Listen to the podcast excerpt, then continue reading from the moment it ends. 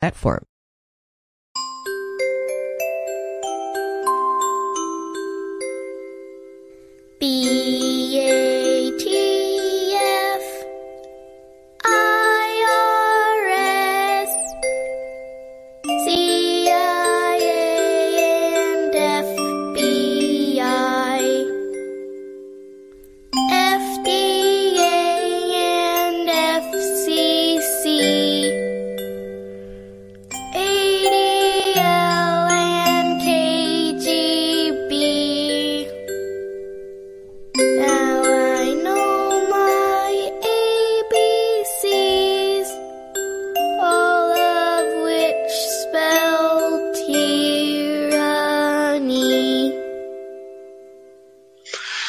Guess what? The ADL, the KGB, and uh, CIA, they're all Jewish controlled organizations, okay?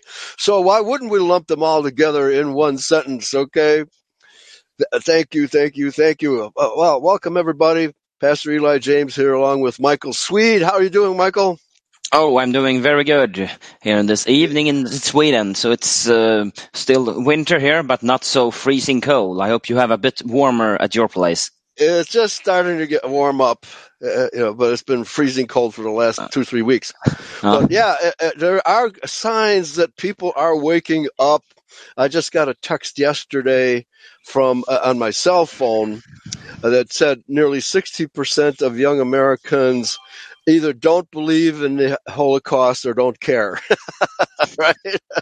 And so I looked it up online and of course now you're you're when you're looking online the mass, vast majority of sites are going to be uh, what do you call it? Uh, mainstream Jew controlled sites, right? The vast majority of them are okay. So they they dra- drag it down to 25%. So uh, let me just uh, read this here real quick before we get back to our subject, which is the, the Nephilim in Genesis chapter 6. Anyway, it says here nearly a quarter of young Americans believe the Holocaust didn't happen or has been exaggerated. okay, that's good. Hooray! We're having an effect. People are waking up. It's about time. Anyway, one in 10 young Americans believes that the Holocaust never happened, while 23% think it's a myth or that the number of those killed has been exaggerated. In a 50 state survey, now of course we're, this is the Jewish uh, opinion of the of the poll results, right? In a 50 state survey of Americans aged between 18 and 39, 12% said they had never heard or thought they had never heard the word Holocaust before. man, given all of the propaganda day in and day out, man, the, the trillions of dollars they're spending on this propaganda is not working too well, is it, Michael? And that's very good. That's very good news that they're wasting their money, and, and there's very good news that the youngsters see that it's a myth. So that's it's so good. It's just a a scheme to to get out money out of Germany, out of America, to getting money out of us so they can sustain their their bastard state. It's a lie. Yeah, that's right. That's right. It's uh now even worse. Some younger Americans appear to have bought into conspiracy theories. okay. Uh, we should change the name of our website to Conspiracy Theory Headquarters. Being shared on social media, and some can't name a single concentration camp. Oh, how about Gaza? That's that an actual one. concent- Yeah, and it exists right now. Gaza is the Jewish Auschwitz. Yes, that's their model they want to have for us, everybody else. In their mind, that's for them a concentration camp. In their mind, how they want for all of us. So um, this Yeah. is how they want it for all of us. Yeah, almost half of the survey respondents, 49%, said they had seen Holocaust denial and distortion content on the social media. Hooray, we're getting through. All the trillions of dollars the Jews have spent on propaganda, and they can't stop us from fighting back. Okay. Now, uh, uh, let me put it. Let me ask you a question, Michael. How is it possible that we can have an honest discussion of the Holocaust if the Jews won't permit us to speak? you can never have an honest discussion because they choose who sits in their in their studios in their with their nice uh, what do you say shiksa girls that ask the questions Right. you know but they are still they are the ones choosing who want to speak and they never choose someone that is critical they only choose the one that that is that will say what they want them to say not what they don't want them to say that's is a jewish free speech when only jews Right. speak There you go. That's Jewish free speech, right? What are they afraid of? I mean, if they have all the facts and information, why are they afraid to debate us? because they don't I have mean, it they don't have they don't facts have it. Right. That's that's why the Holocaust laws now is the last the last resort because no one believed it. That's why that was the last resort after Ernst Zündel. He was, I guess, one of the one that made us that those Holocaust law now is in so prevalent in all of Europe. It uh, kind of tells you something when there is a law against criticizing something that it is an obvious lie. That's right. There you go. And if you don't believe the lie, you go to jail in Europe. Now here, the the Jews have to be more subtle about it. They, they contrive offenses that don't exist, like uh, you know, littering on somebody's lawn. If you distribute anti-Holocaust literature, right? But there, since we have a First Amendment which guarantees freedom of speech, the, the Jews cannot dare to overturn that amendment. They have to. They would have to get a. I think it's a two-thirds majority of the state legislatures to overturn the First Amendment. But that, that's wrapped up in freedom of religion, freedom of association, and things like that. There's no way they're going to overturn that, right? So, and then then they're going to try to get rid of the Second Amendment too. No, no, the Second Amendment exists to enforce the First Amendment. You Jew, you you Holocaust promoter of lies. It's a legacy of lies, is what the Holocaust is. More than a third of respondents, 36%, thought fewer than 2 million Jews were killed in the Holocaust, and 63% were unaware that the actual number of Jews killed was 6 million. The reason they're unaware of that because it's a lie. There was not a single Jew gassed in, in, in any concentration camp. Almost half, 48%, couldn't name a single one of the 40,000 concentration camps and ghettos in Europe. Well, now, wait a minute. They're lumping concentration camps and ghettos together. I mean, wow. So anybody who's reading this uncritically would think there were 40,000 concentration camps. Right? But there weren't even 6 million Jews in Germany before the war. No, it was like there was three, maybe. I don't know. I, I don't remember the mu- number, how much it was. It was like half of the number.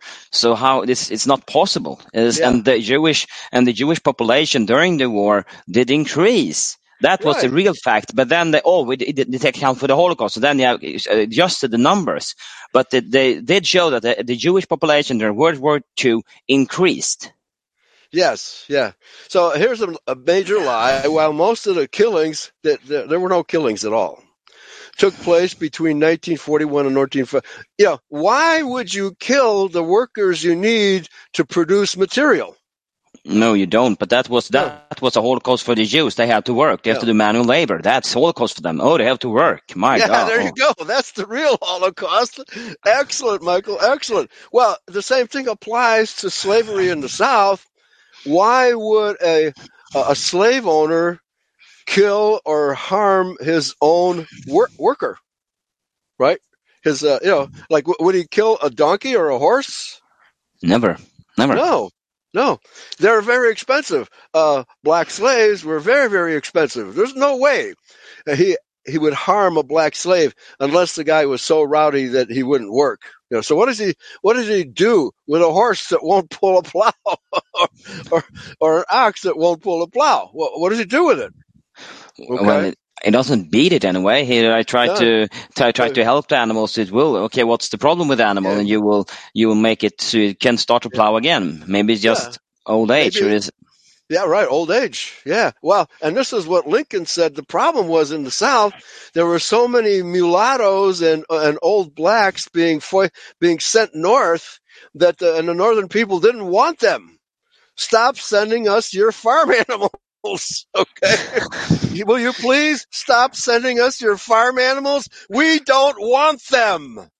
Farm animals, yeah. That was the attitude of the average northerner, except for the Eastern liberals who were paid off by the international Jew banksters.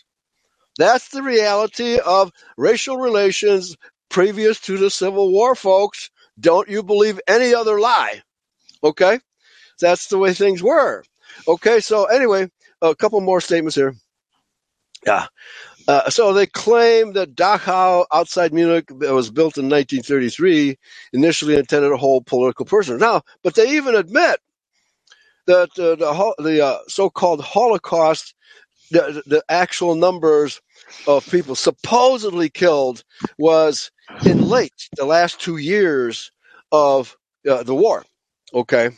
So what what happened? Weren't those other Jews before the last two years working in, in those? And they had, you know, they had uh, three, two breakfasts. They had swimming pools. They had Jewish orchestras. I mean, the Jews were probably uh, the ghettos in Europe were were as sophisticated as the the, the concentration camps, right? And they they learned the value of work. right? Jews need to learn the value of work. And we know that Jews criticize other Jews for, for the lack of a work ethic. Right? So, folks, it's coming apart. The, the Jewish mind control of planet Earth is falling apart. Good news for everybody. Okay, so uh, where did we leave off last time? Uh, Um, okay, and, and before we get back, okay, because uh, I shared the uh, internet link. Uh, you and I have the uh, PDF version, but uh, uh, tell me where we left off if you remember. Yes, objection three. The ancient would have no, had no concept of genetics. This is uh, concordism and you're in, inconsistent. And that is on page 19 in our PDF. Okay, so this is evidence three. The Nephilim were not physiologically normal. Is that the No, objection three. okay? Is the heading. objection. Objection three. Okay, I'll have to search for it. Uh, uh, and uh, the end. Oh, okay. Well, evidence because we have the angelic hybrid view, which is uh, the two seed line position. Okay, that the uh, fallen angels hybridize with Adamic women, and uh, that is the reality. So let me just type in so I can find objection. You want me to start reading? Uh, yeah, okay, uh, but uh, a couple of people have sent me uh, notes that they uh, ask you to read a little slower. And, Okay. uh, yeah, because uh, not that your American accent is bad, okay, but uh, so there- there are some people in the South who have difficulty with Northern accents. Put it that way. All right, and, and uh, you don't have to bother, you know, uh, reading the quotations and the uh, par- paraphr- uh, parentheses, okay, because uh, we're sharing this material anyway with most people. They, they can read along with us, okay. So just go a little slower, slower, and uh, let's go. Okay, so I have objection, objection one. Let me see if I can find. Okay. Oh, I see that. Uh, okay. Give me one second. Objection two. There we are. Okay, I'm at objection three. Go for it.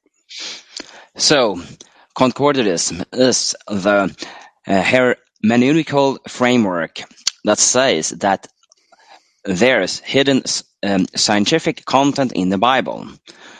The human author and original uh, audience were not aware of this scientific concept, but the Holy Spirit knew of them, since He is God. God created the universe, and God is om- omniscient. So, for example, when the Bible speaks of God stretching out the heavens, um, concordists will point to that as a biblical description of the expansion of space. I have written um, elsewhere that I don't think this is a valid approach to scripture, but I won't rehearse those reasons here.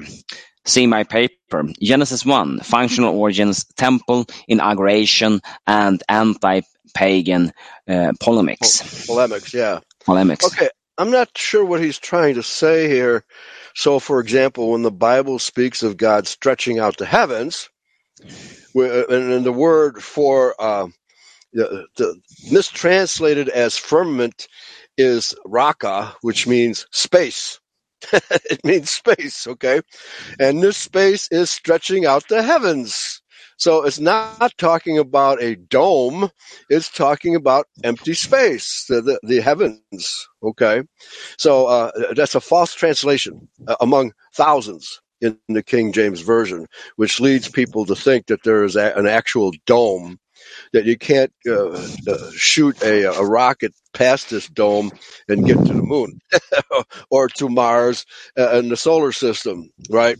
So, yeah, again, there's nothing in Scripture that says the Earth is flat, and there's nothing in Scripture that says there's a dome. That's a false translation and false interpretation of the word raka. Okay, very clear. Raka means to spread out. Okay, so uh, uh, I don't know if he makes that argument, but again, here the King James version, which is the Jewish version, perversion of the Bible, gives us false information. Back to you. Uh, the point here is that I'm being inconsistent. On the one hand, Okay. When it comes to passage. We'll, we'll, we'll take your word on that. okay. yeah, Sorry. when it comes to passage like Genesis 1 and 2, I say, interpret the Bible in the light of its ancient Near Eastern context. Don't read our modern Western concepts into this ancient Near Eastern text. But, on the other hand, I'm arguing that the Nephilim are a genetic anomaly. Anomaly. There you go. I don't think I'm being inconsistent at all. It's true that the author of Genesis would not have known about genetics. But you don't need to understand DNA to figure out that if you cross different spe- species, you Yes. get something unique. right? Or that, that's not rela- well. That's half the half of both kinds, right? Which violates the law in Genesis one eleven and says they have their seed within themselves and breed kind after kind. All right. So when you Yeah. crossbreed species, you break that rule. All right. Back to you. In the 19th century, which was before the discovery of the DNA, Charles Darwin knew that if you breed two different kind of dogs, you get a dog similar to, but not like either. Right. This is called selective breeding. He used selective breeding as an illustration for how natural selection worked in the wild. Except, in the case of selective breeding, human beings deci- um, decided with traits were passed on rather than an animal's natural circumstance. Yes, yeah, yeah, and oh yeah, uh, this is good stuff because uh, there's a difference between selective breeding and selective evolution. Okay, because evolution, do, the, no animals in the uh, uh, uh, natural world decide to interbreed. Okay. They don't decide, and there's no evidence whatsoever for uh, mutations creating a positive species after mutating. No, it's uh, mutations cause one of two things: death or illness. There's no evidence whatsoever that there is positive mutation, and every geneticist knows this. Right, but they keep their mouths shut because evolution must be taught in the schools. All right, back to you. Um, people knew that traits were passed down from parent to offspring long before the mechanics of how it all worked were discovered. Yeah, yeah. You can ride a bicycle without knowing how to build one, right? Okay. So, it isn't at an implausible to say that ancient knew that if you crossed a divine being and a human, you would get something freaky. Oh yeah, a Jew. Uh, yeah, for sure. Yeah. Uh, beside all of this ignores the fact that First Enoch explicitly says that the reason the Nephilim were a giant is because they were the result of the Watchers mating with women. First of Enoch was definitely uh, written long before the discovery of DNA, and as I said above, the divinely inspired text of Second Peter 2 and Jude 7 put their stamp of approval on this Enochian in- interpretation of the Genesis 6 events. In a way, this objection is simply a red herring. Okay, well, yeah, the, uh, the evidence is everywhere that well, it's called multiculturalism, right? That multiculturalism was a deliberate tactic of the fallen ones in mating with Adamic women. And of course, the Judeo Christians, and this author included, does not uh, understand that the meaning of the word Adam is to show blood in the face. And this is why the King James perversion translates eight or nine different words as man, even though they have totally different meanings, because they want to obscure the fact that the word Adam means to show blood in the face and refers only to white people. Okay? This is why the King James text is a perversion, folks. It's deliberately designed to obscure racial reality. Ah, how many more objections do we have here? okay. So anyway, uh, objection four. Uh, so I, I think he's going through objections of the people who don't believe in the fallen angel theory. Okay, back to you. Yes, so objection four. Sexual desire is a biological urge. How did these angels get a biological urge? Well, how did Lucifer get the urge to rebel against Yahweh? Yeah. Okay. Okay. Well, th- they were watchers. They were able to see from heaven what's going on down here on earth, right? What about demons? Don't they know what's going here? Even the devil reads scripture, right? There's a verse that says that. In, so they know what's going on. It's Judeo Christians and pagans who don't know what's going on. Back to you. Yeah. Uh, they don't want to grow up. right? They're, they're teenagers, right? Yeah. It's teenagers. Uh, As argued above, angelic beings are capable of becoming physical creatures. We have plenty of examples in the Old Testament. Perhaps, at one point, God sent these angelic beings out on a mission to do something. Perhaps having been embodied at the time of seeing human women. Ah. This was when they got hot and uh, bothered and committed the transgression. Okay, now this is something I had never considered because it's possible that uh, you know they. Let's let's put it this way: It's obvious that the angels that visited Lot in uh, Sodom and Gomorrah had the ability to take human form, and the homosexuals in Sodom wanted to have sex with these uh, uh, angels that appeared in male human form. And there's other episodes, and, even Paul says, "Be careful uh, if you meet a stranger. It might be an angel here to assist you, so don't."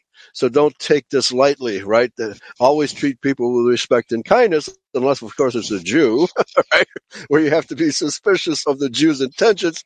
But it, it's it's obvious the Bible believes, it teaches that angels can take human form. No doubt about it. Okay? So uh, his point is well taken. Now, what he's suggesting here is that perhaps these these angels that descended, because you know my position on Genesis one is is the the Ben Elohim, the sons of God. It- Genesis one does not talk about Yahweh. Genesis 1 talks about the Ben Elohim, who are the gods. Elohim is a plural noun, and unfortunately, the, the this word Elohim is falsely translated as God when it is actually plural, gods. Okay, so and, and Yahweh is a true God, but my view on Genesis 1 is that these Ben Elohim were the blueprint for the various races in uh, created in Genesis 1, and specifically the Ben Elohim that had a Nordic appearance are the blueprint for the white race. And the evidence is clear that all over the world, wherever the people see these giants, who are the offspring, the Nephilim, have a Nordic appearance. They look Swedish, Michael. they look Swedish, often having red hair and blue eyes and blonde hair and blue eyes. Okay, so what's the blueprint? Yeah, it's the Adamic man. It's the That's blueprint. right. That's from our from the women. That's right. Yeah, and uh, and our women bear. If we don't race mix, our offspring have a Nordic appearance. All of us. Okay. So, uh, but but you know, we have. Uh, the, the white race has different characteristics. We have brown hair, you know, brown hair. Uh, I mean, blue, brown eyes, blue eyes, hazel eyes, etc., etc. So uh, other races don't have this. Okay, so our race has more variety than other races, but nevertheless, uh, the the children of two white people are, are going to be white, and they're not going to be black or Oriental or Amerindian or any such thing, right? So people ignore this, and of course, now it's interesting that the theory of evolution would have us believe that uh, uh, mutations breed more, stronger, more intelligent, more powerful, uh, better uh, offspring. But there's no, no evidence that that has ever occurred, and there's there's no evidence whatsoever that a uh, you know, a an improvement has occurred in uh, in what we call a not a mutation, but uh, a, a simple change, like a, a bird changing color. Still, is a bird, right? Just because a bird changes color when it changes environment doesn't make it something higher than a bird. Okay, so there's really no evidence whatsoever that evolution has, has ever happened. It's a big fat Jewish lie, and the Jews are, created this lie just to confuse us. Okay, and I don't care if it was started by Darwin. The Jews have exploited it against us to destroy what Christianity, folks, destroy the true Bible, which they don't believe in either. Okay. So, all right, please continue. So, anyway, what he's suggesting here is that, all right, these maybe these fallen ones had the ability to incarnate as part of their angelic you know, uh, nature. But then, once they cohabited with with women, then they could not ascend back into the heavenly sphere. Okay, Ma- maybe that's what's being being told us here. That's interesting. All right, back to you. Thank you. So, Mhm. if you believe First Enoch's narrative of the Watchers descending on Mount Hermon, which is picked up in Brian Godawa's novels, The Chronicles of the Nephilim, then this sin was premeditated. The Watchers Right. descended Okay. from Mount Hermon, having been sent out by God, but they wanted to be worshipped as gods Ah. Themselves. Oh, Jews, Jews, they want to be worshipped. They Mhm. want to be top dog, right? Everything they do is supremacism. Supremacism, folks. That's Judaism. Back to you. Thus, they took on the uh, per- personas of ancient Near Eastern deities, e.g., Anu and Inanna, and set up Mhm. their own inspired myth and cults. They also had their way with any women they so choose. That's right. As we'll And- see, Yeah. Yeah. And the Jews still practice that today. Look at Hollywood. Look at the porn industry. It's just a way for them to seduce white women. That's all it is. Okay. as uh, we'll see in my upcoming paper on Genesis 10 and 11, of this whole idea of fallen watchers inspiring pagan religi- religions Hmm. is not without a biblical basis, but whether or not they uh, decided to do this even before the Tower of Babel event is fictitious speculation on Brian Godawa's part. In any case, first of Enoch, whom the apostle uh, Peter and Jude accepted as authoritative, says that they did it because they found the women com- commonly. Initially, this cohabitation was done out of sheer lusts, as Genesis and First Enoch says. However, later on their motive changed. This is what Michael Heiser, Brian and Ryan Pitterson call the cosmic war of the seed. The sons of God were trying to mess up the Homo sapiens lineage in an attempt to prevent the arrival of the Messiah. There you go. you got it. Yeah, yeah, that could be. Uh, these three scholars, plus myself, argue that the fallen um, sons of God, remembering the curse God puts upon the serpent, that through Eve would come someone who would crush the serpent's head, as Right. well as everyone who followed him. Genesis 3 verses 16. They decided that they were going to poison the human bloodline to prevent the chosen seed from coming into the world. From the New Testament, we know that that chosen seed is Jesus the Messiah. Jesus conquered the serpent of Eden, also known as Satan, through his death on the cross and resurrection. Well, I would say I would say here though that it's an ongoing struggle. Just, just because he died on the cross, that was only part one of his mission here on planet Earth. Part two is the Judgment Day. Okay, then Satan will be totally crushed once and for all, right? And we in uh, identity, yeah, non-seedliners included, wait for that day. Okay, and then we're going to see there will be no more Jews because they are the descendants of Edom. All right, back to you.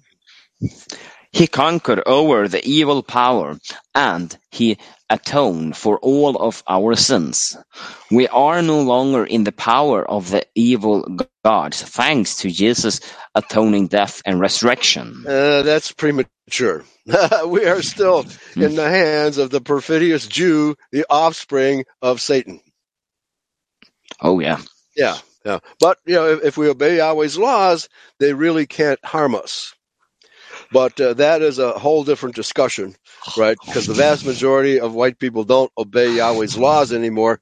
Therefore, they are susceptible to all of this deception. Yeah, you don't have to be evil in your own mind to do evil. Somebody can trick you into doing evil, having convinced you that it's good, right? Like multiculturalism. Isn't that what the Jews preach? Multiculturalism. So all these white people say, "Oh, uh, the problem in the world is racism." No, the problem in the world is Judaism, not racism. Yeah. Uh, so, and, and if you wouldn't have this multiculturalism that is um, it doesn't work. It is just makes our our nation collapse. You wouldn't have racism because then would every race have their own nation state? That's right, like they should. Yeah, like they should. Like Okay. Yahweh set it up to be. Uh, this Mhm. new, this is a Jew, Jew, this is a Jewish way. This, all this multi, uh, this will just end in a mess. It, right, it is. It is a mess already. yeah. right. Yeah. Okay, so for example, you know, the, the, in, in America, it uh, it was promoted by Lying Butcher Johnson, who called it the Great Society. In other words, the welfare state where you tax white people to promote black people and Asians and Arabs and others.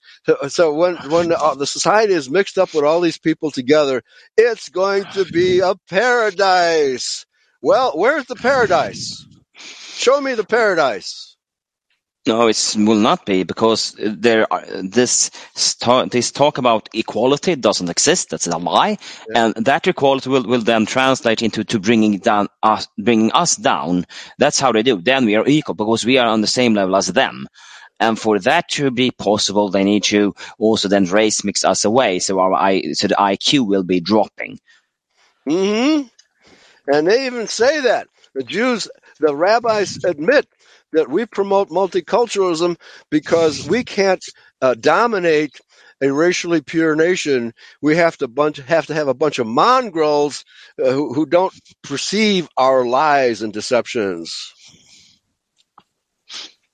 Okay. Yeah. Yeah.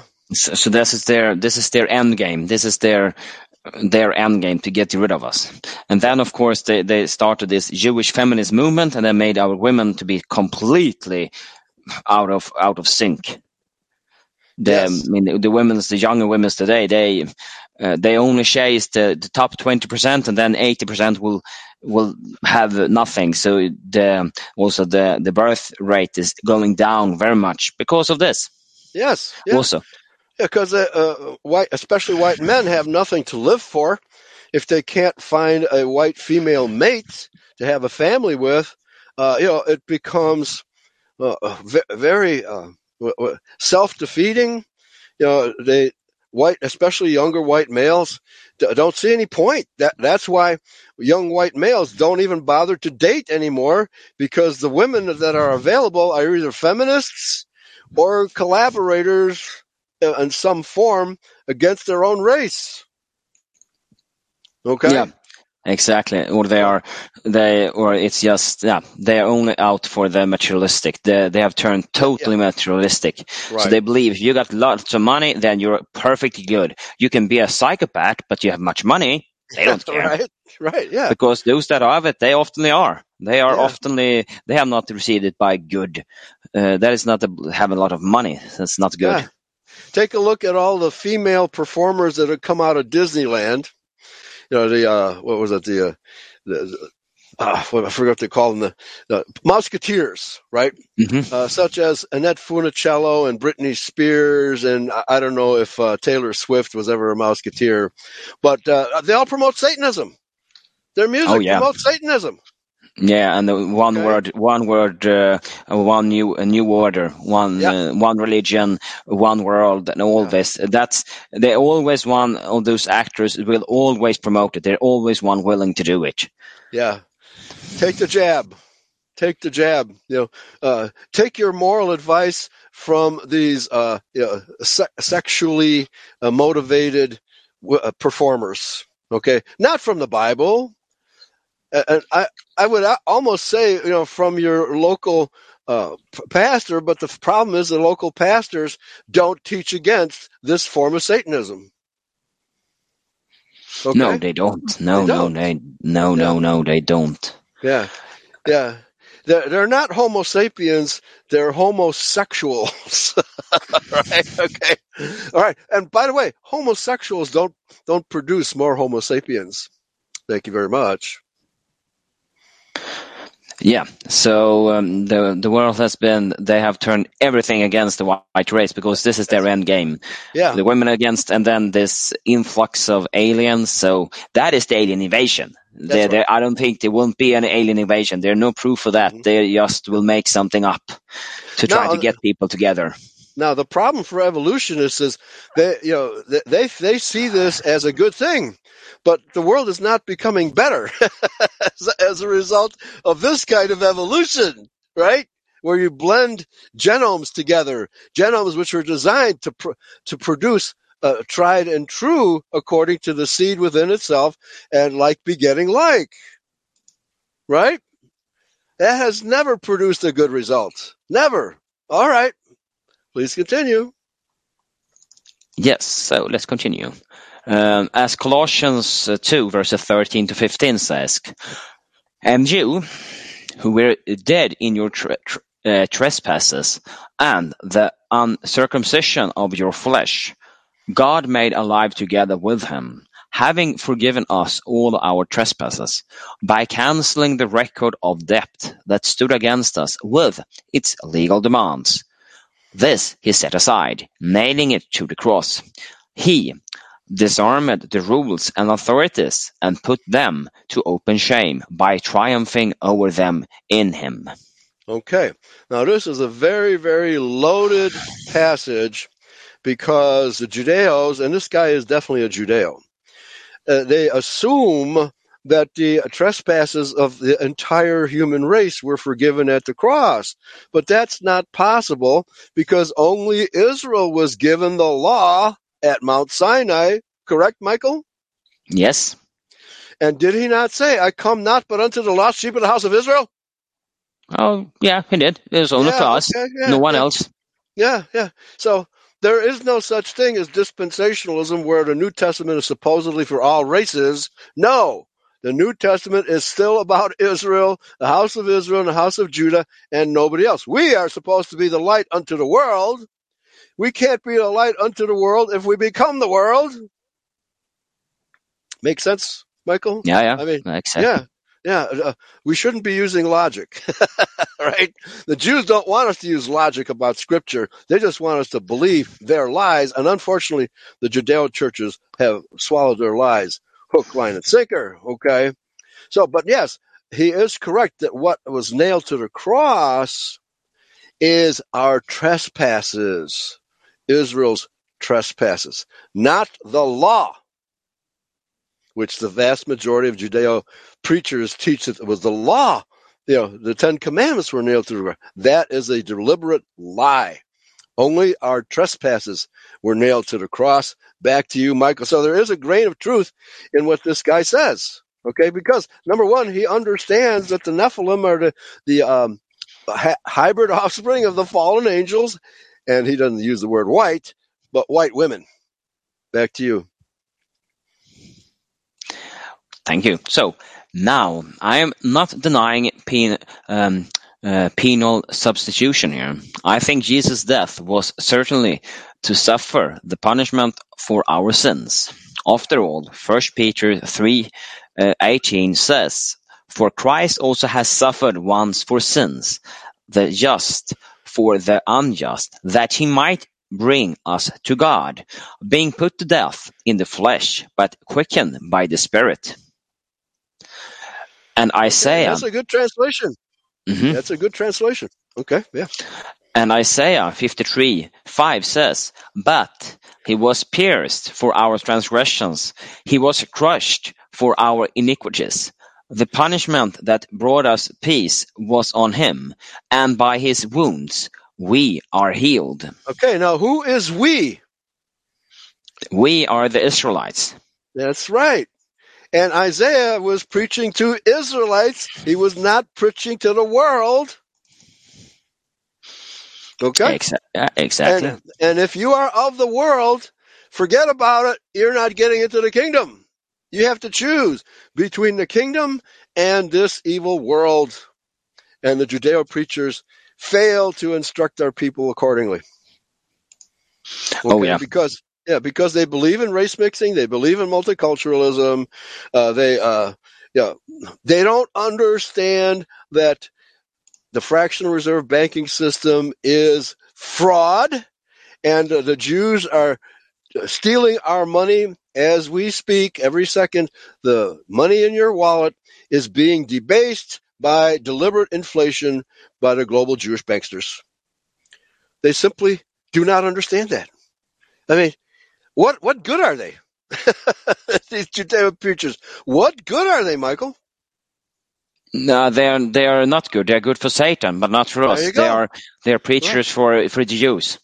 They're promoting the satanic uh, agenda. That's what they're doing. But what? Well, Eve was deceived too, wasn't she? Yeah, she thought was. that- yeah.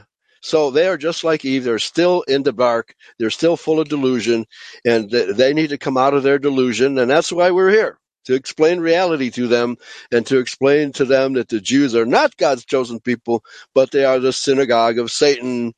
Revelation two nine and three nine. Oh, back to you. Okay, let's continue. Nevertheless, to say that the penal uh, substitutionary elements uh, to Jesus' crucifixion is the only uh, spiritually significant aspect of it is, in my opinion, too shallow.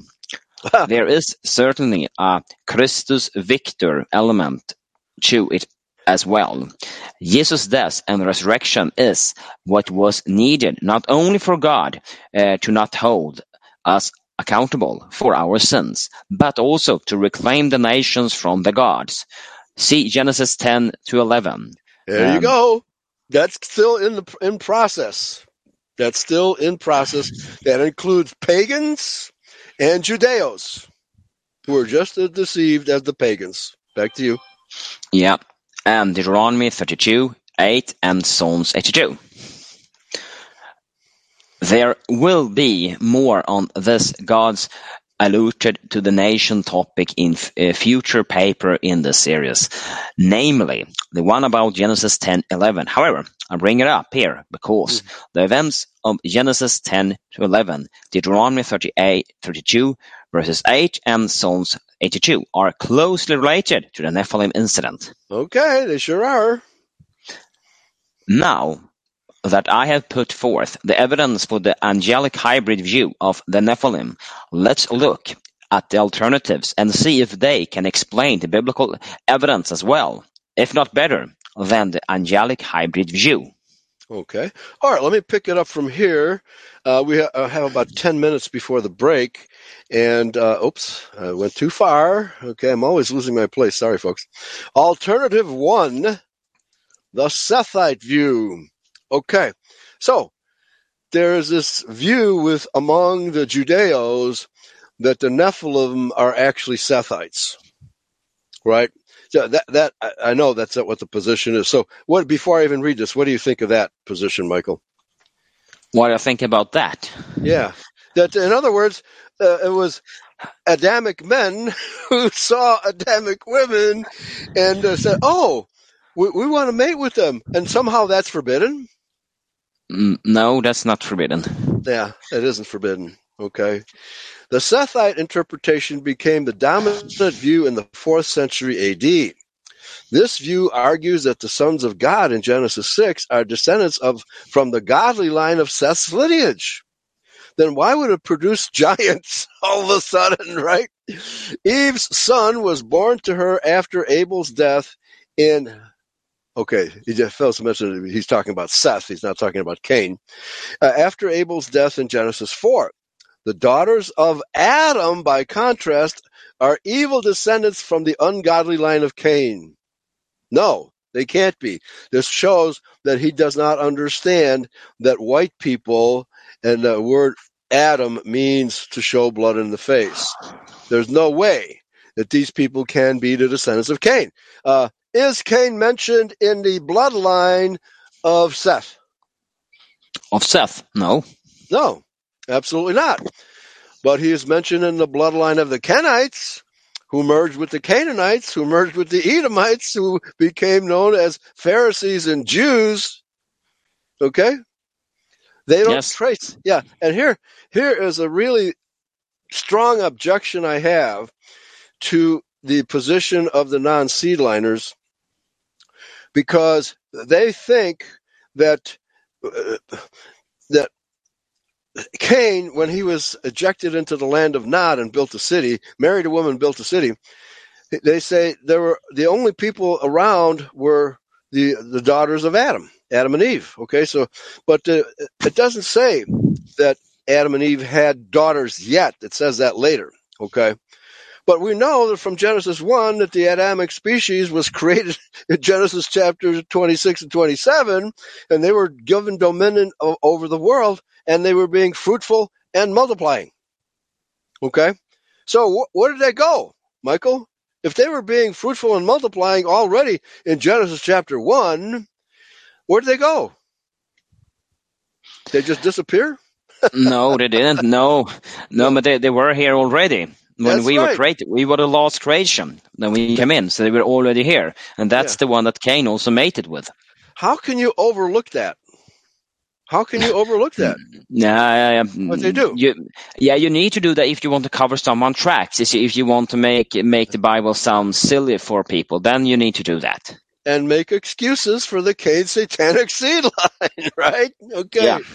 All right. Okay.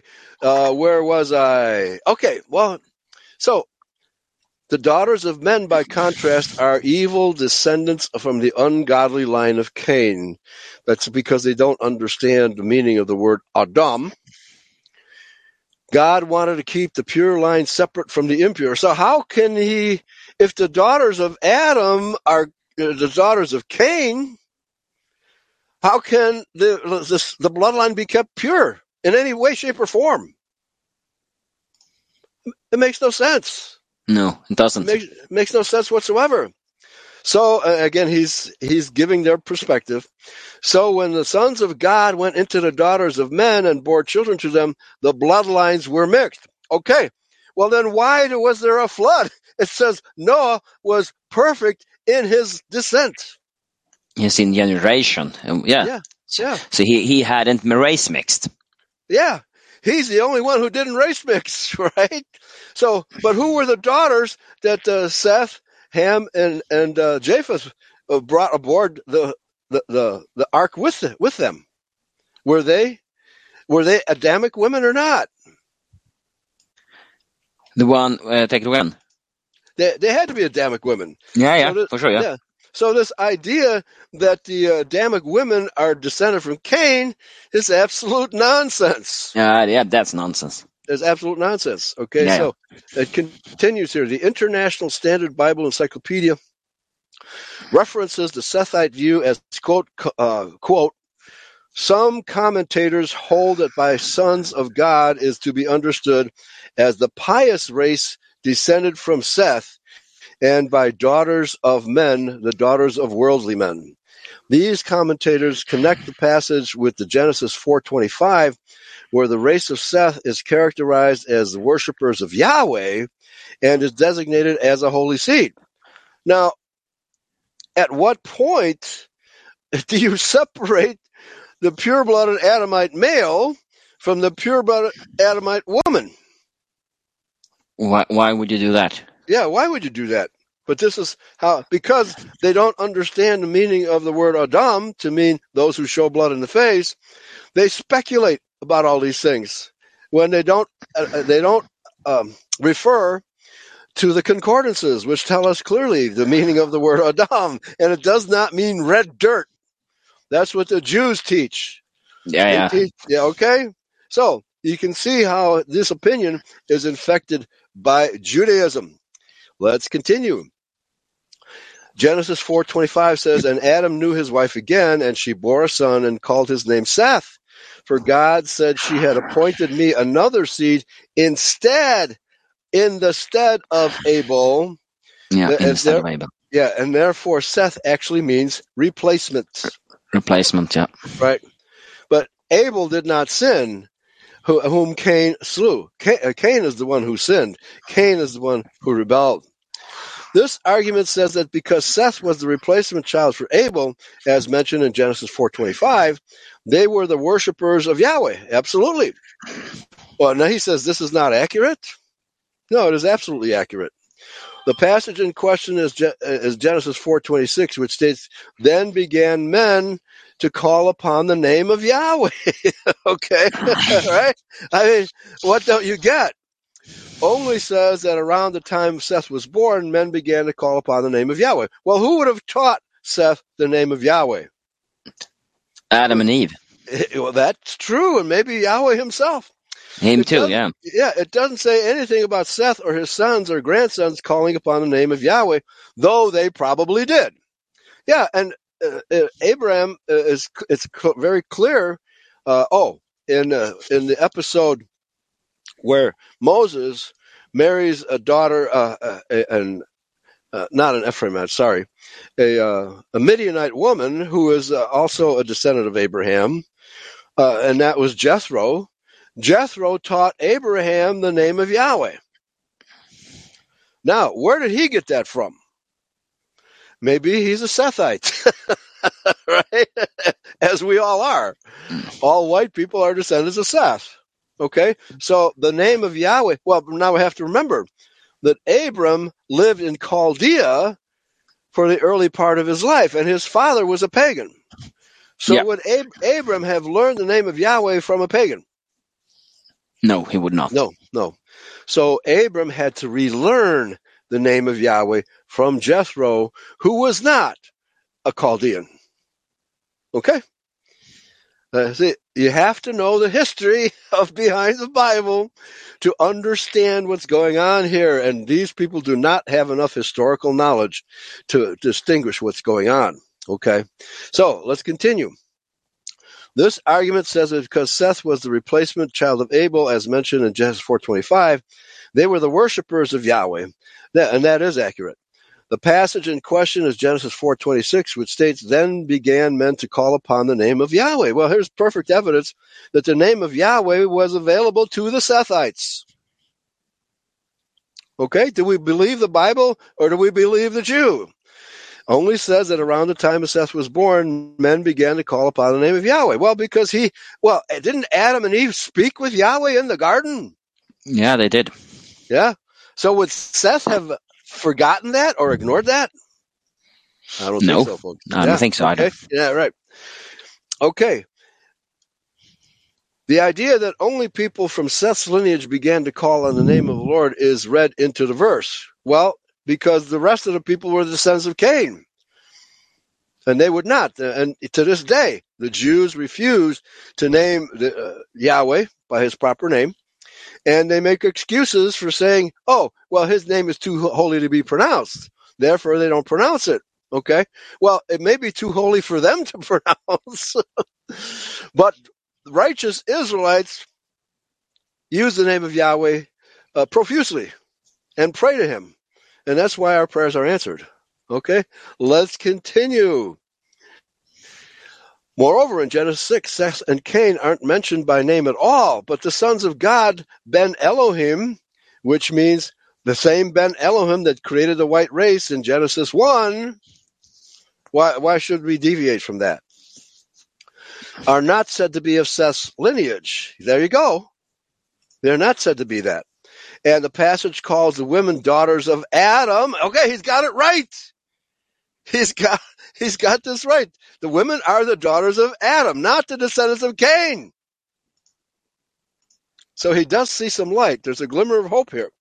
That the men are from Seth's lineage and the women are coming from Cain's lineage must be read into the text, which is eisegesis, not exegesis. In other words, eisegesis is when you distort the Bible by putting your own interpretation upon it rather than reading it for what it actually says. Okay? That's something that we don't want to do. Amen to that. Okay? All right, folks, let's take a break here because uh, this is really good in, in the sense that he speaks a lot of truth that we two seedliners would agree with, but still we can see that he's got a lot of delusion from Judeo Christianity, which is to be expected. Okay? All right, folks, so let's uh, let's listen to some music. And yeah, my favorite here is let us call upon the name, since that's what we're talking about. We'll be right back, folks.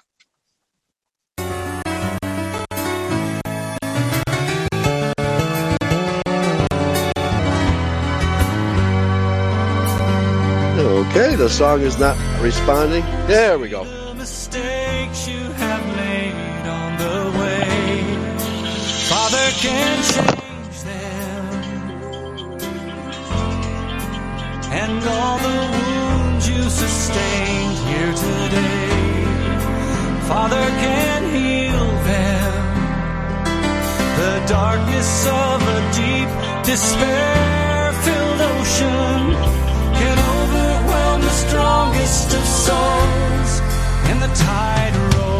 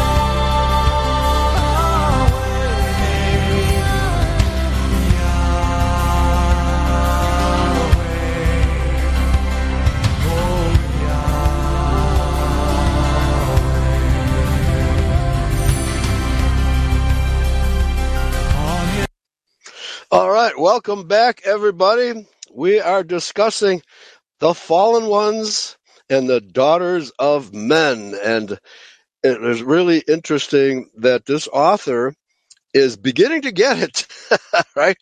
By and large, and for the most part, I would have to say he agrees with us two seedliners about what took place in Genesis chapter 6. Fallen angels mating with the daughters of Adam, okay? With the daughters of Adam, not with all races. The devil has always wanted to destroy the white race. Isn't that the case, Michael? He's always wanted to destroy us, Yeah, not not the other races. exactly. Okay. We are the prime target. Amen. We are the target. And then also now, I guess, uh, don't they try to Mongolize the Japanese also because they are also, they, um, I, I guess also that because they also helped Germany during the Second World War, so they, they hate Yeah. them because of that, I guess. Yeah, and the and the Japanese know who and what the Jews are. There's no love for. In fact, the entire Oriental world has no love for the Jews. You know, because the Oriental, the Oriental people are devious themselves, and they can see a devious Jew. they can recognize a devious Jew when they see one. It's only white people who are gullible, like Eve was. Okay, Yeah, all right. tell me about it. Yeah, well, I will. But first, we have to uh, do a little bit of work for the sponsor here, and that is Money Tree Publishing, uh, that is the owner of Speak Free Radio, and they have several books available and uh, CDs and DVDs, etc. So, Myth of German Villainy, right? That's a myth. That's a Jewish myth. Mein Kampf, great book by Adolf. Henry Ford, Henry Ford, the perfidious, uh, no, I'm sorry, the international Jew. What should we call it? The perfidious Jew. The Jews are the problem. My book, The Great Impersonation, and Exposing the Lies of History, and of course, a lot of stuff on his other website about the assault on liberty by the perfidious Jews of Israel and the attempt to cover that up by people like LBJ and others who are nothing but pawns of the international Jew. All right. A host and the parasite. There we go. Now we're getting close. And in the name of Yahweh and the synagogue of Satan, two really good books that and Jewish supremacism. That even though it is by uh, uh, by a guy who doesn't understand who the Jews really are. Okay, all right, but be that as it may, we in identity know who the Jews are and where they came from, and that's what we're talking about today. So, oh, okay, all right, I lost my text, Michael. uh, do, do you see where we, we left off? No, I didn't Okay. really. Okay, I'll have Um, to. I'll have to get back. I'll I'll have to switch to the. Uh, uh, okay, the- I think I, I think I can start. I think I know where you we can start up. yeah. Okay. Yeah. Please continue. I, I had covered up that website with the uh, Money Tree Publishing website, and uh, therefore lost it. Okay. All right. Yeah. So yeah. Please continue. So this argument says that because Seth was the replacement child of Abel, as mentioned in Genesis 4:25, they were the worshippers of Yahweh. This is not accurate. The passage is uh, qu- questioning in Genesis 4:26, which states, "Then began men to call upon the name of the Lord." And that from the KJV. Only says that around that time Seth was born, men began to call upon the name of the Lord.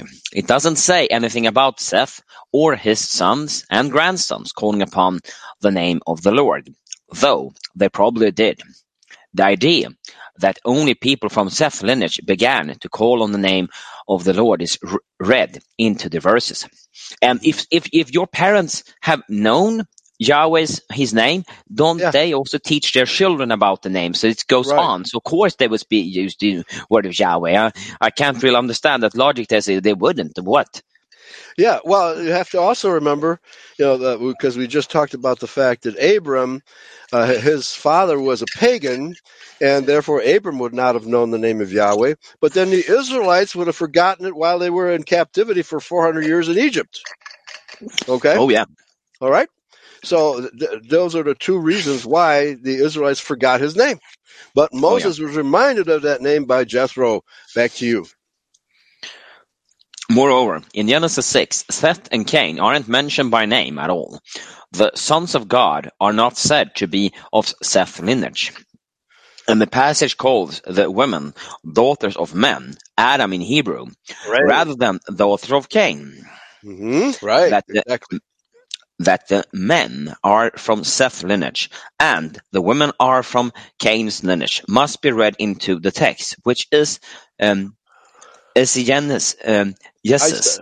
Eisegesis, eise- meaning uh, meaning pretend, pretending to uh, interpret the, the scriptures for yourself and for everybody else, uh, not not uh, see, reading exactly what it says. Right. So they're interpreting the scriptures for us and expect us to believe their interpretation is accurate. Okay. Okay, so it's Yeah. um, eisegesis, not exegesis. There you go. That's something we don't want to do. That's right, but uh, all the Judeos do it. That's what you learn in divinity school: how to corrupt the text and and, and pretend. You know, because all these Judeos, I hear them say it all the time. The Bible means what it says, and it says what it means. But if you read it exactly what according to the words mean in the Hebrew and the Greek, then they don't want to believe you when you read it accurately. All right, so then they, they throw that uh, that belief out the window. Oh no, it doesn't. It can't mean that. It can't mean to show blood in the face. Well, look in your concordance. All right. And then, the, then Eli, you shattered their whole world. It goes Oh, to yeah. Right. Yeah. you shatter their world. What? Do, do Yeah. you think I believed lies all my life? Uh, yep, Yeah. you have. Yep. Sorry. Sorry. That's yeah, but that's the way it is. Okay. All right. Please continue. Finally, as Michael Heiser wrote, a close reading of Genesis 6 1 until 4 makes it clear that a contrast is being created between two classes of in- individuals, one human and the other divine, when speaking of how humanity was multiplying on earth. Verse 1. That text uh, mentions only daughters. Daughters were born to them. Hmm The point is not literally that every birth in the history of the earth after Cain and Abel resulted in a girl. Rather, the, Right. the writer is setting up a contrast of two groups. The first group is human and female, the daughters of humankind. Or Adam, not humankind. That's a perversion of the meaning. Okay. Um, verses 2 introdu- introduces the other group for the contrast, the sons of God. That group is not human, but divine. Okay. Or angelic. I don't want to give them divinity, you know, but they they're from the spiritual realm. Now, in this case, it is proper to spiritualize the text because that's where they come from. They come from the non-physical realm. All right, please continue. Not only that, but it completely ignores 2 Peter 2 and Jude 7, which um, adopt first Enoch interpretation of the Genesis 6 event, and that event is clearly a mingling between divine beings and humans. There you go. There you go. Here, let me pick up uh, alternative two because this interests me because there's a Jew who wrote a book that says the Jewish people are descended from Neanderthals. right? And I tend to agree with that. But let me just uh, read the first couple of paragraphs here. This interpretation, oh, sorry, sorry, let me give you the title Alternative to Neanderthals. This interpretation is adopted by Gregg Davidson in his book Friend of Science, Friend of Faith. Davidson wrote, quote, one might speculate further given the genetic evidence we have today. If the Genesis story dates back to a period of overlap between Adamites and Neanderthals, this could have occurred if the date was several tens of thousands of years ago, or if a population of Neanderthals persisted beyond what we find. For even if a highly hybridized subpopulation existed at the same time as the first true Adamites. So again, this is going beyond the scope of typical Judeo Christianity, which only assumes that the earth is only 6,000 years old. Okay. So this is long earth or old earth creationism that they're talking about here, which the vast majority of Judeo Christians do not believe. They believe in the, that the six days of Genesis were literal 24 hour days. which of course is nonsense. Okay, they were eons, they were ages, and there's no telling how long ago. And, and there are all kinds of evidence uh, showing that Atlantis did exist pre uh, pre uh, Genesis one civilizations with unbelievable technology did exist.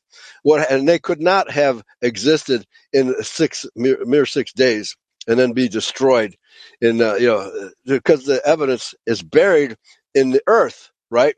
And the uh, flood of Noah did not bury the entire earth in sediment. That's an absurd proposition. So yeah, th- this is a subject that really galls me that these uh, literal six day creationists don't understand that there was an age before Genesis 1. But let's continue. Ne- Neanderthals were not the brutish ape men depicted in cartoons. Though of diminished cognitive potential relative to Adamites, or even Cro Magnon, who were Nordic in appearance, Neanderthals were nonetheless similar to humans in appearance and many behaviors. Okay, that much I will buy. They lived in groups, fabricated tools, placed items related to daily life in the graves of their dead, and may have engaged in. Now, isn't it true that wherever the white man goes, the native population imitates the white man? Because we teach them, we teach them our technology, right? Oh And yeah. Sometimes, uh, okay. So this is what the ape men did.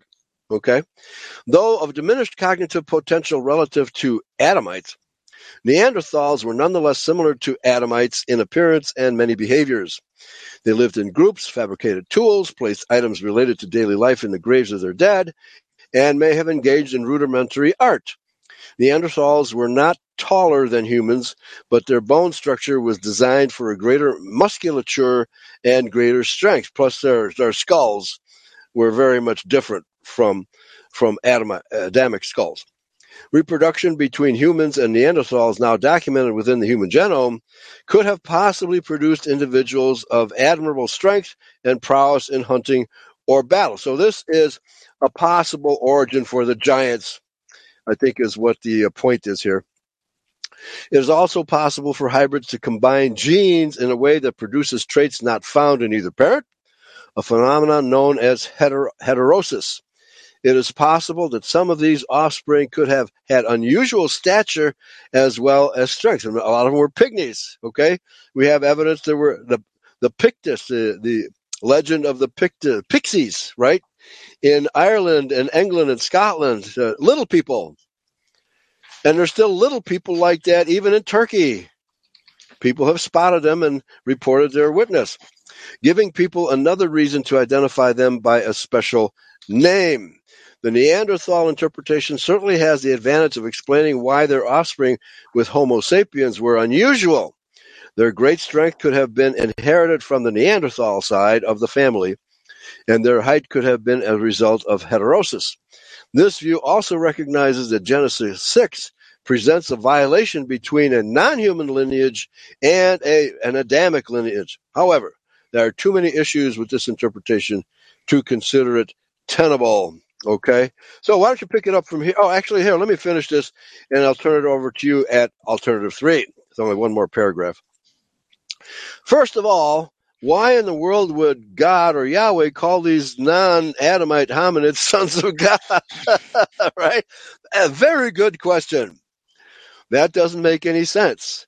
Also, this interpretation ignores the fact that 2 Peter and Jude says that the sin that occurred in the days of Noah was an angelic sin, sometimes explicitly quoting and at other times alluding to the book of 1st Enoch.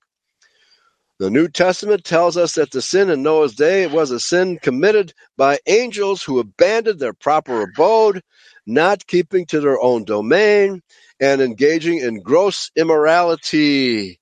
Well, that describes Jews, doesn't it?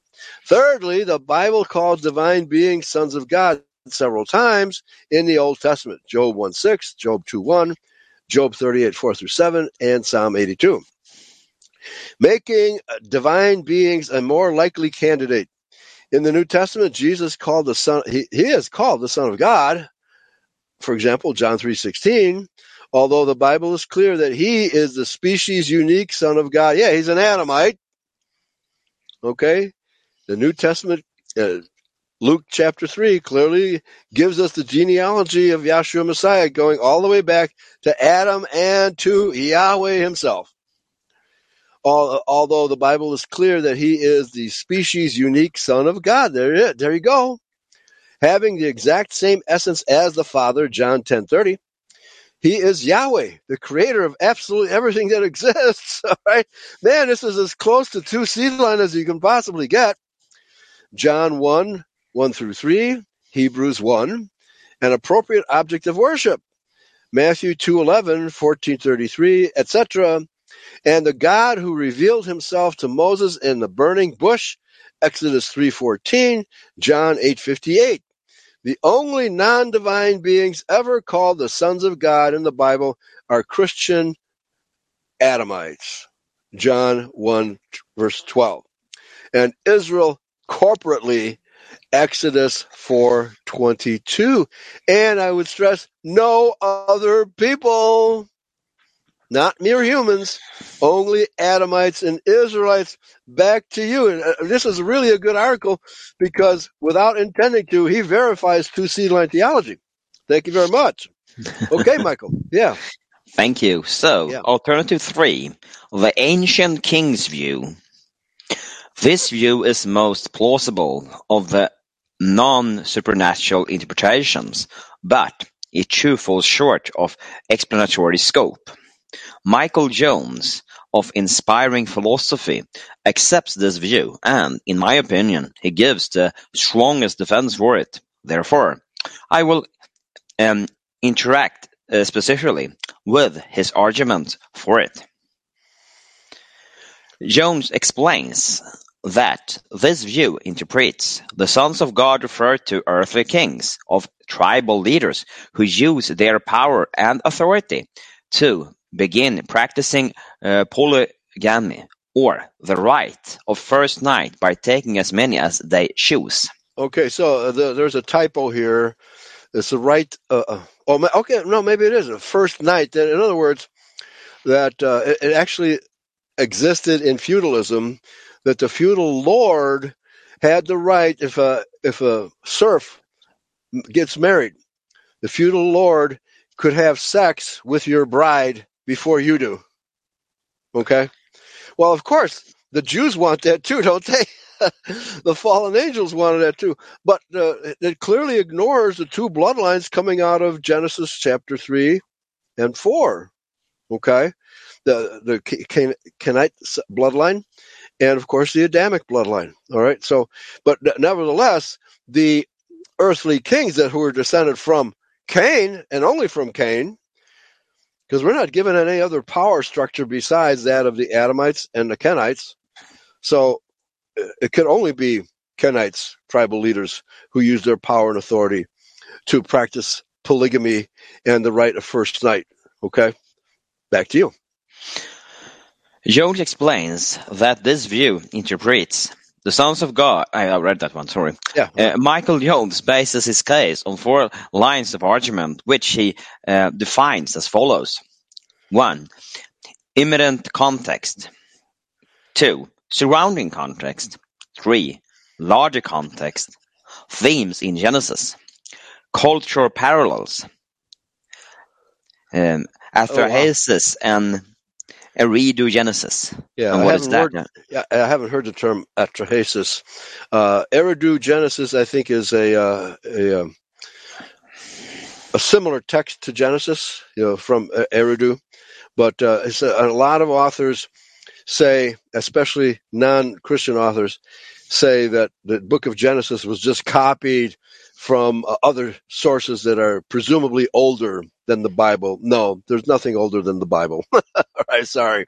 Okay, the Bible covers it all, covers all of Earth's history better than any other book ever written, and the other books just you know, show a glimmer, a glimmer of understanding, and very little at that. But I agree with the uh, co- concept that context. You must explore the context of Scripture to uh, uh, properly interpret it, and sometimes that context requires knowing history. Okay, because the Bible is a history book, folks. It's not just a book of theology. It is a history book. The literal line of descent of Adam through Seth is history. Yes, and that is what's Yeah.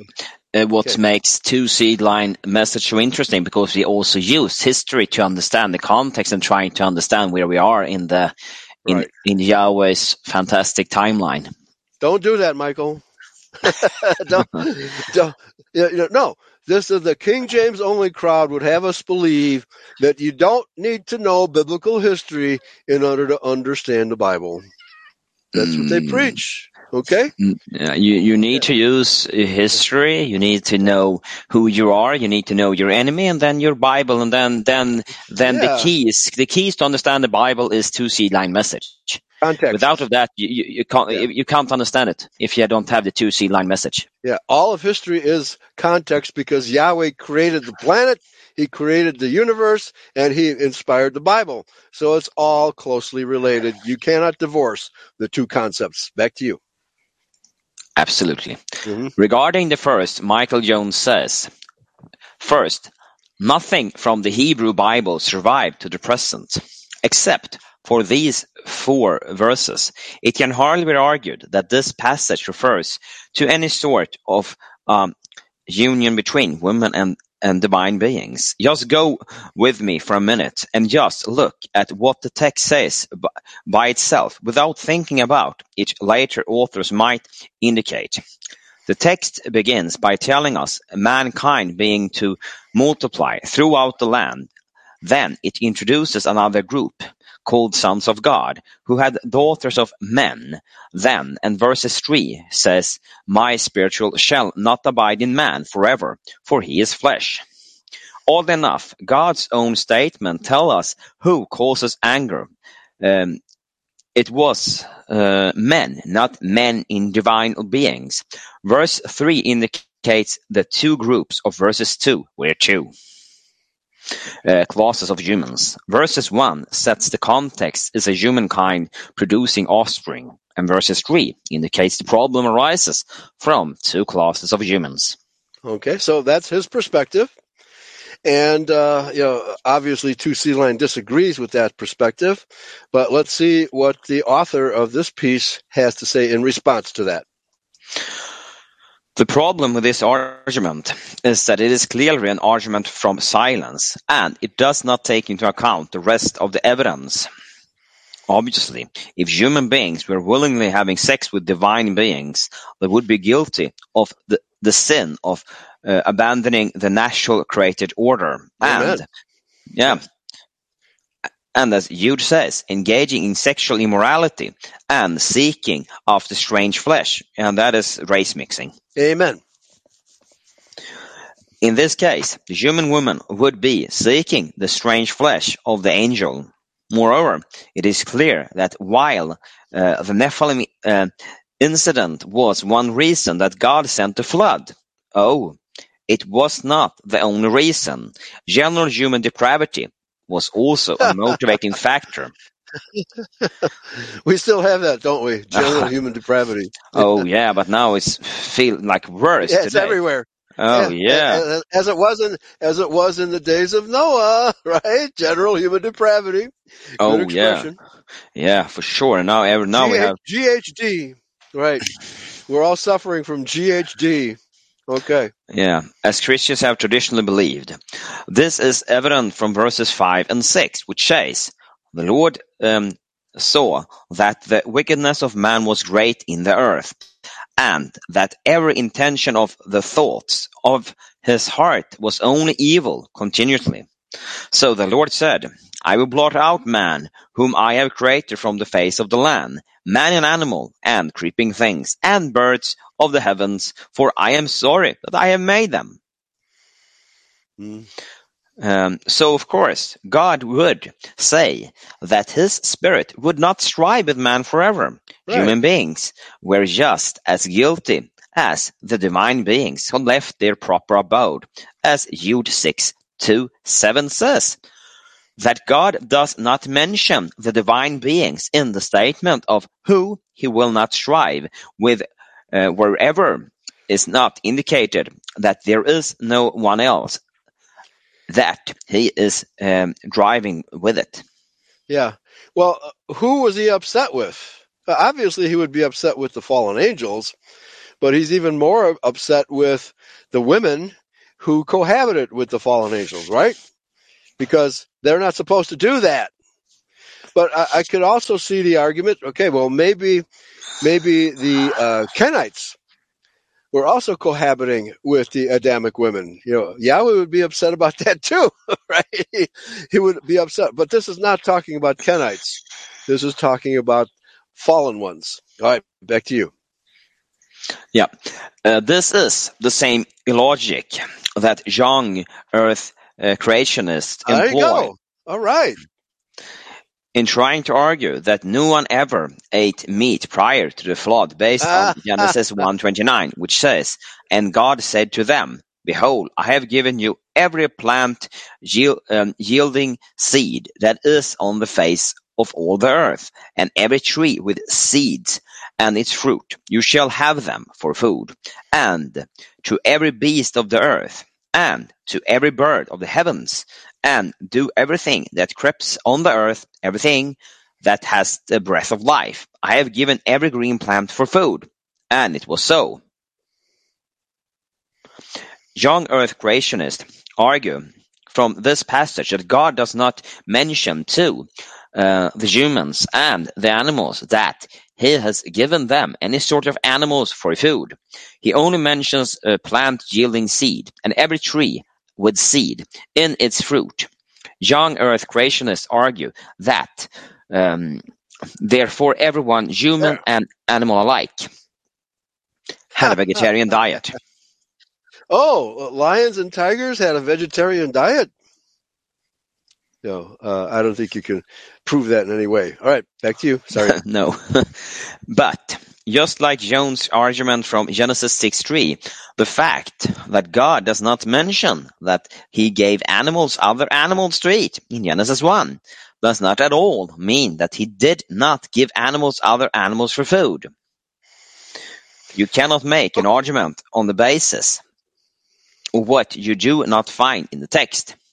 Right. Well, it's interesting because uh, what about the fish of the sea? Don't they eat other fish? Okay. Yeah, and then, do.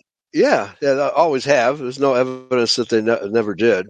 Okay. And then their poop uh, uh, settles to the bottom of the ocean, and that's where shrimp and other animals eat it up, right? So, and there's and there's living bacteria in that poop, right? That you could not call plant life, right?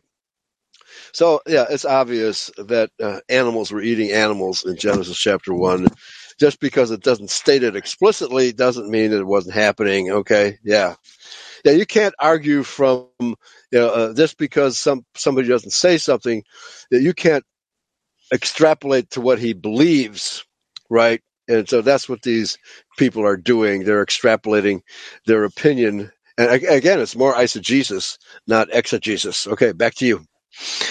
To do so commits the logical fallacy known as the argument from silence.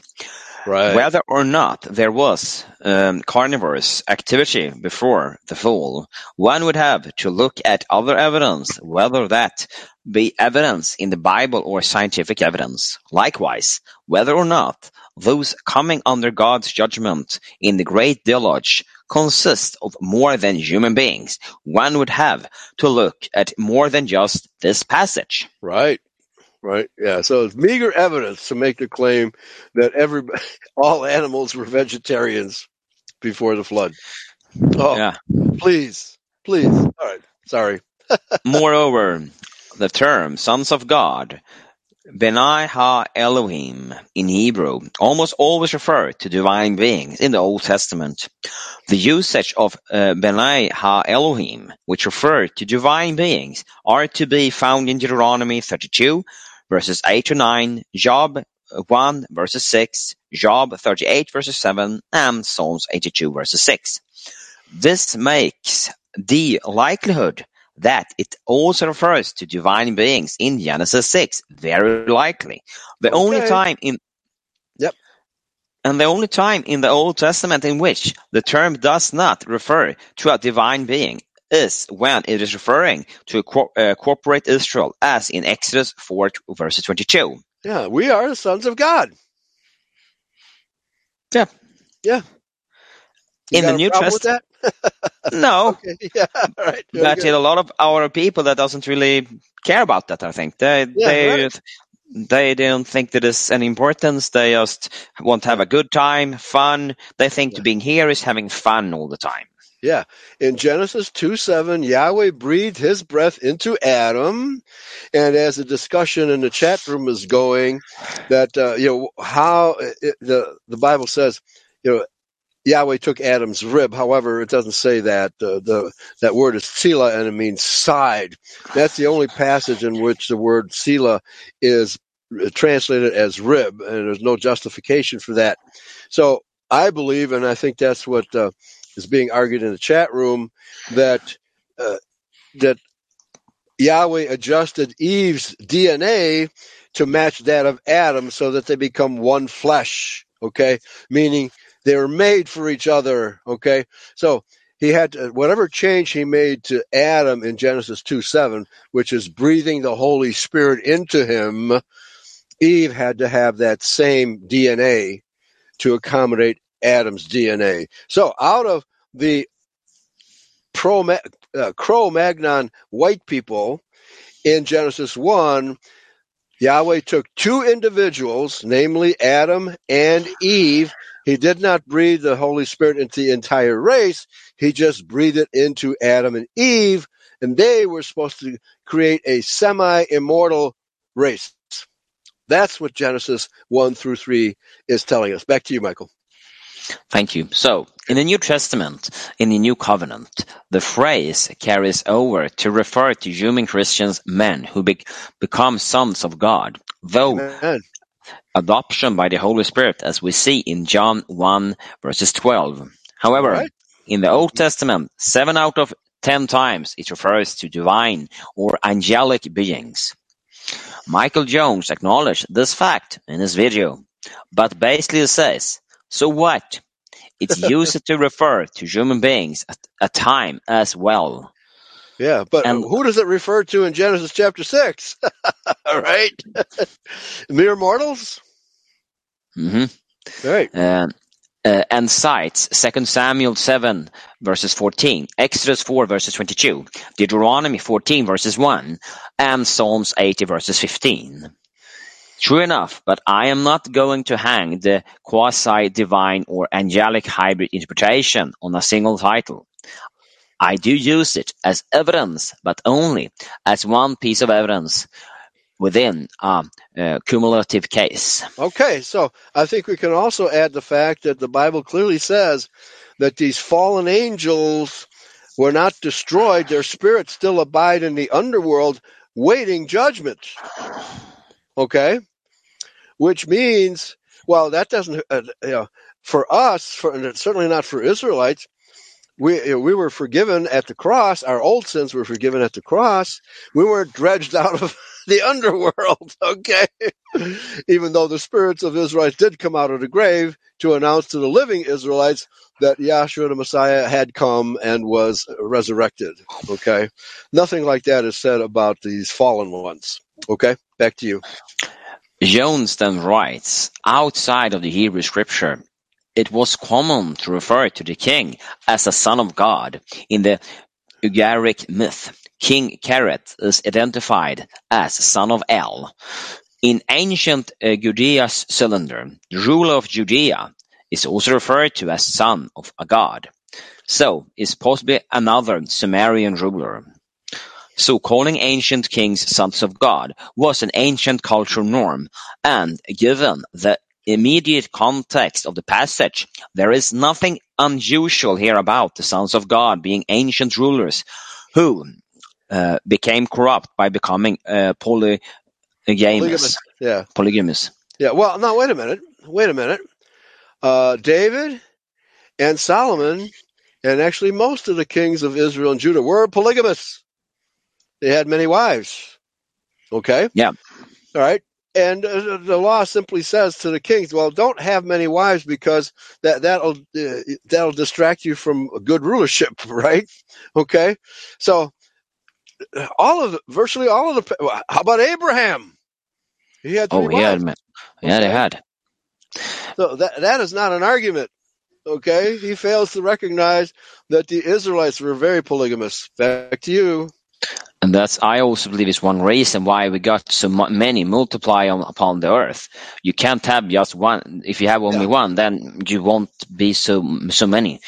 I mean, Yeah. the Muslims is practicing polygamy today, and they are increasing like, oh, Yeah, yeah, uh, like rabbits, right? uh, yeah, they do, they do. Because with one woman, you can't you can't really do that. You you Right. are restricted to the wombs and how long time that Yeah. takes. So and, and even brag about it in their videos, saying to the British, "We are multiplying like rabbits, and pretty soon there'll be more of us than there are of you, and we're taking over." Yep. Yeah. They say the same in Germany. I've seen the same Mhm. clips in Germany where they say that that our our our guys or our daughters marry your your sons and daughters and blah blah all this and then you will be yeah And if they don't marry white women, they will rape them. yeah unfortunately they do. Yeah, yep. All right. Okay, let's continue. Um, as they took as their wives any they shoes would indicate. Mhm. But again, the case for the angelic hybrid interpretation does not rest solely on the phrase sons of God, but moreover, it is indeed the case that Oh. pagan ancient kings consider themselves to be offsprings of deities. But nowhere else in the Bible is the term sons of God Very- used in the Yeah, very important point. Did, did David and Solomon and the other kings of Israel and Judah claim to be gods no, in in this sense? In the sense that the pagans did? Absolutely not. no, Okay. they didn't. They didn't brag about it. Right? No, they may have thought that way, but they didn't brag about it. Correct. Back to you. Yeah. Like the Jews does. Like the they brag instead. Right? Yeah. Yahweh looks over the rabbi's shoulder and, and, and is instructed by that rabbi. Oh, oh, okay. Yeah. Yeah. Jewish I- I hogwash. Yeah, right. There you go. All right. Hmm. Use in reference to such rulers unless you uh, presuppose that Genesis 6 is an instance of that. I think it would be quite odd that Moses would sort of legitimize their uh, divine uh, kingship by calling them sons of God. You would think that Moses would want to de- delegitimize their divine authority, especially considered that Moses just got done battling with a king, Pharaoh, who considered themselves to be a god and a god who could go to uh, toe to toe with Yahweh, no less. Yeah. Right. This would be quite unusual given that in Genesis 1, many scholars find anti-pagan god uh, polemics. For example, instead of calling the sun and moon by their Hebrew names, which were also the names of deities who were worshipped by those names, he simply calls them the greater light and the lesser light, and he doesn't even bother to mention them until day 4 of the Genesis creation narratives. Why would mm-hmm. Moses not all also use non-divine terms to delegitimize the divine nature of these ancient pagan kings?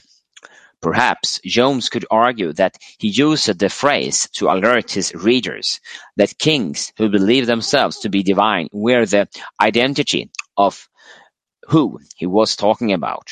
However, Moses could have identified them without directly calling them sons of God.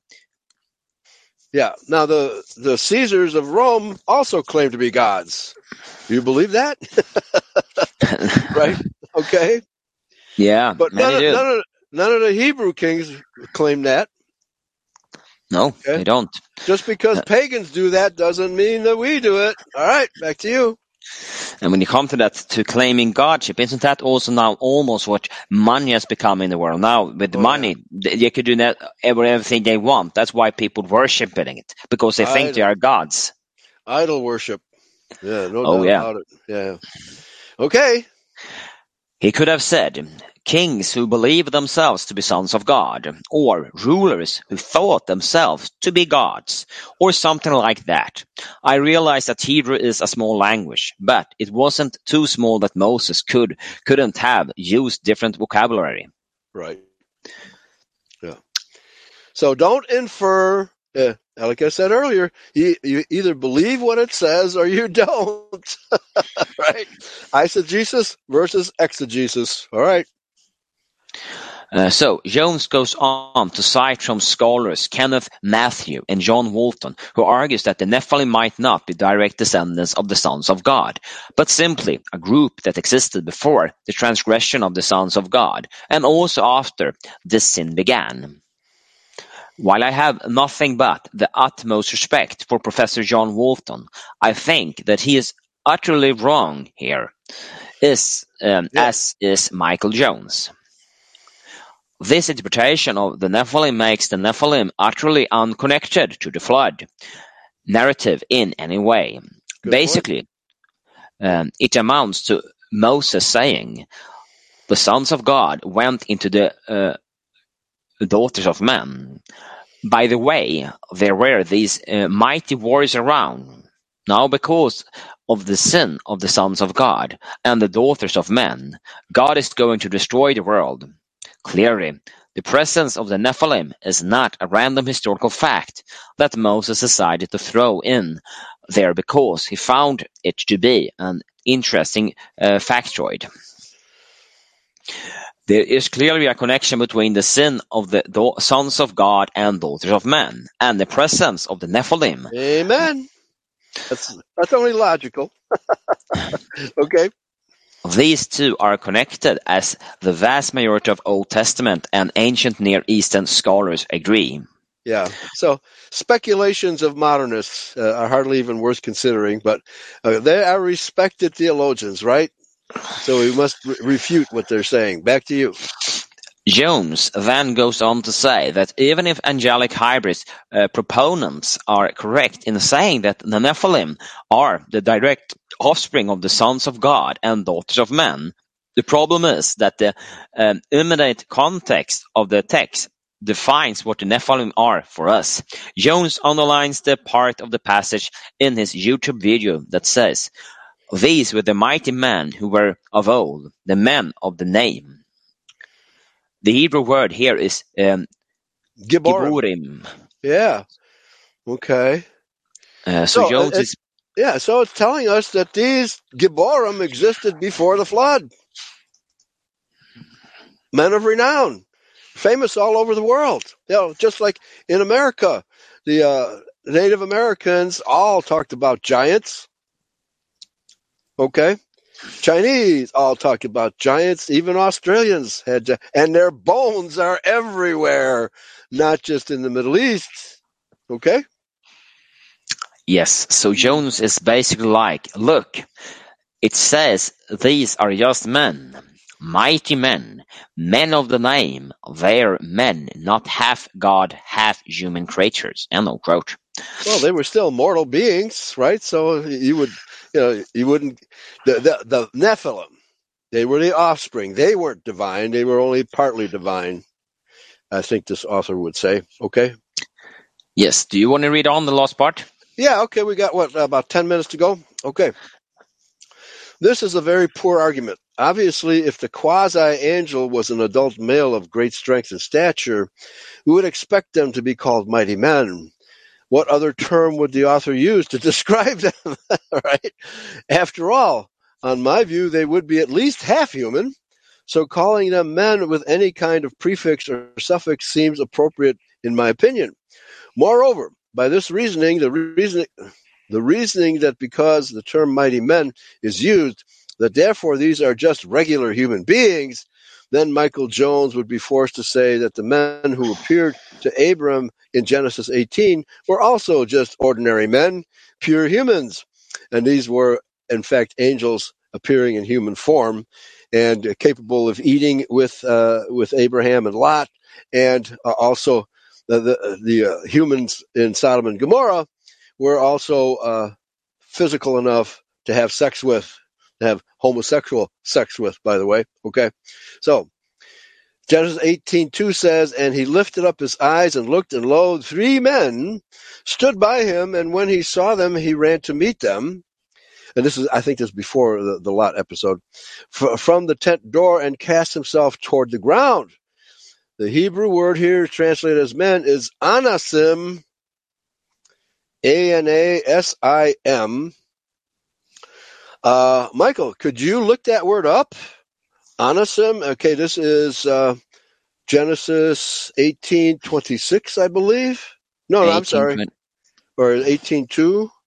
Yeah, Genesis eighteen two, and Mhm. that now here here again is another example of the King James ver- perversion leading us astray because it by using the word men to translate anasim, it equates Adam kind with anasim. It also does it. There's at least eight different Hebrew words that are translated as man when the Hebrew does makes tremendous distinctions among these various categories.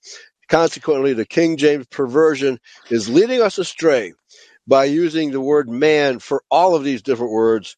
It's just like, okay, uh, are Swedes different from Americans? Racially, we're not. Yeah, Uh, but but territorially, Uh, then we're different and maybe a bit culture, but we are still the same Yeah. racially. Yeah, exactly. So you, you cannot, yeah, and so we are Adamites, but not all humans are Adamites. Okay. And so, No. all right. And so Anasim is not an Adamite.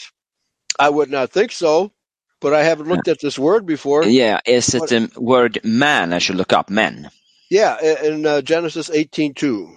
Yeah, men. So the first, uh, three men, and the word is aner, Okay. with reference to sex of a male, of a husband, of a uh, betrothed or future husband, with reference to age and to dis- distinguish an adult man from a boy, any male. Okay. Well, is it not true that uh, female Adamites are also Adamites? How else would the race propagate? No, it would- wouldn't be possible. So he's saying here that there's only a reference to the males. Okay. So, uh, so where does he get this word anasim for? What is the uh, word that you have in uh, in your concordance? Mm, Wait, uh, now I lost uh, lift Oh, okay. uh, three men there. yeah. Yeah, let's see. Oh, how? But that's that's strange. Okay, I should look in in in Strong's, of course. I looked I looked in the wrong. So Oh, okay. the word "man" is then in uh, in Strong's is ish. Ish. Yeah, Interesting. So he gives an entirely different word. So ish simply means male of any species. yes, That's that's what the word ish means. So because you see in Genesis chapter six, the male and female animals that uh, Noah brought aboard the ark are described as ish and isha. They are not more. They are not uh, bipeds. They are four-legged ish and isha. Okay, so you cannot. You have to have an accurate translation of ish and isha to understand the. text. you cannot generalize all these words as being humanoids. You cannot do that, and specifically not Adam, because we're the ones who show blood in the face. Okay, I don't know where he comes up with this word anasim.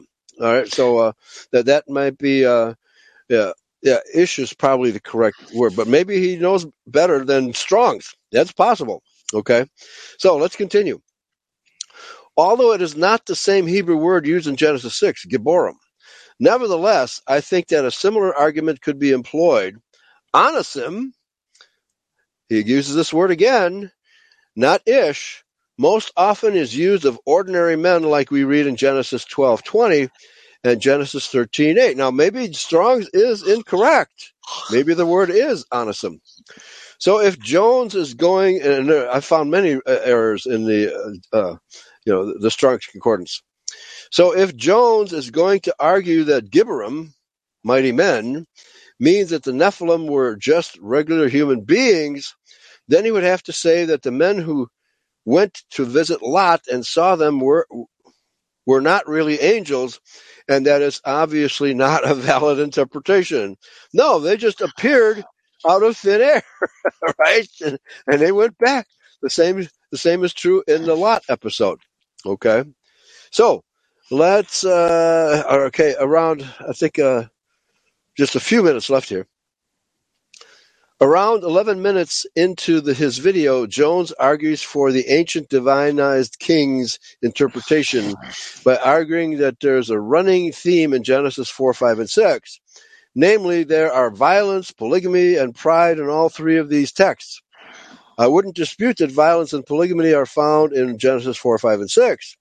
But does this really invalidate the view that the sons of God were divine beings and the Nephilim quasi divine beings? One of the arguments that Jones makes is, but also note as well, Noah is contrasted with unrighteous human beings and uh, have his day as being a righteous man. And that's, that's, that's what he's described as, where the others were unrighteous. Isn't that correct, Michael? Mm-hmm. All the people outside of Noah's family were committing egregious sins And and this is what Yahshua means. Uh, it shall be as in the days of Noah, unrighteousness prevailing today.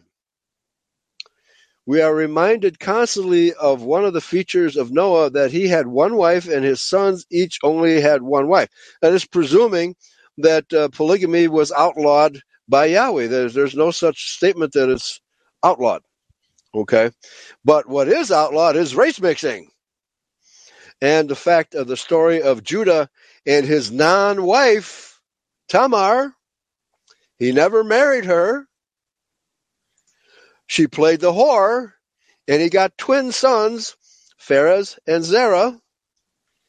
Yahweh does not condemn uh, Judah for having sex with a white woman. and it's falsely translated in your King James as well as being um, the sin of. Um, uh, what's the word? Uh, sex w- w- outside of marriage. Okay, no, uh, his offspring are not condemned for being bastards at all, because that's what the modern definition of bastard is: sex outside of marriage.